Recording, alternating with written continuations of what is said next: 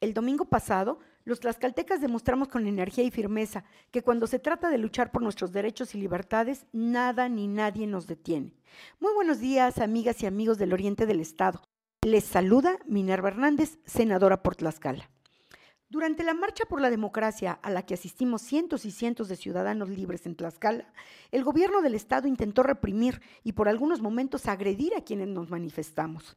Pese al intento fallido por detener la marcha e impedir que ingresáramos al primer cuadro de la capital, con valentía y determinación logramos ingresar, para que el presidente escuchara de primera mano nuestros reclamos. Reconozco a todas y todos quienes participaron en esta marcha pacífica, pues nadie cayó en la provocación ni mucho menos en la violencia. Esto demuestra que la lucha que hemos decidido emprender será pacífica, pero determinante. Pues en pleno 2024 hay quien piensa que el mejor camino para México es el autoritarismo, la centralización del poder y el fin de las instituciones autónomas que han permitido las diferentes alternancias que nuestro país ha tenido.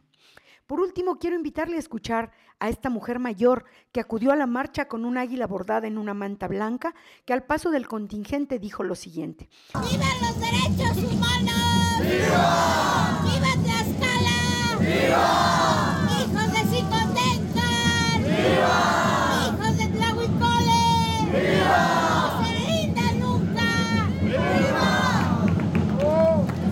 Por esa razón jamás nos detendremos, porque nuestro legado histórico nos lo impide, porque somos una tierra de guerreros que jamás se dieron por vencidos, porque el ejemplo de nuestros antepasados es la fuerza que nos invita a seguir adelante y no dar ni un paso atrás para defender a México.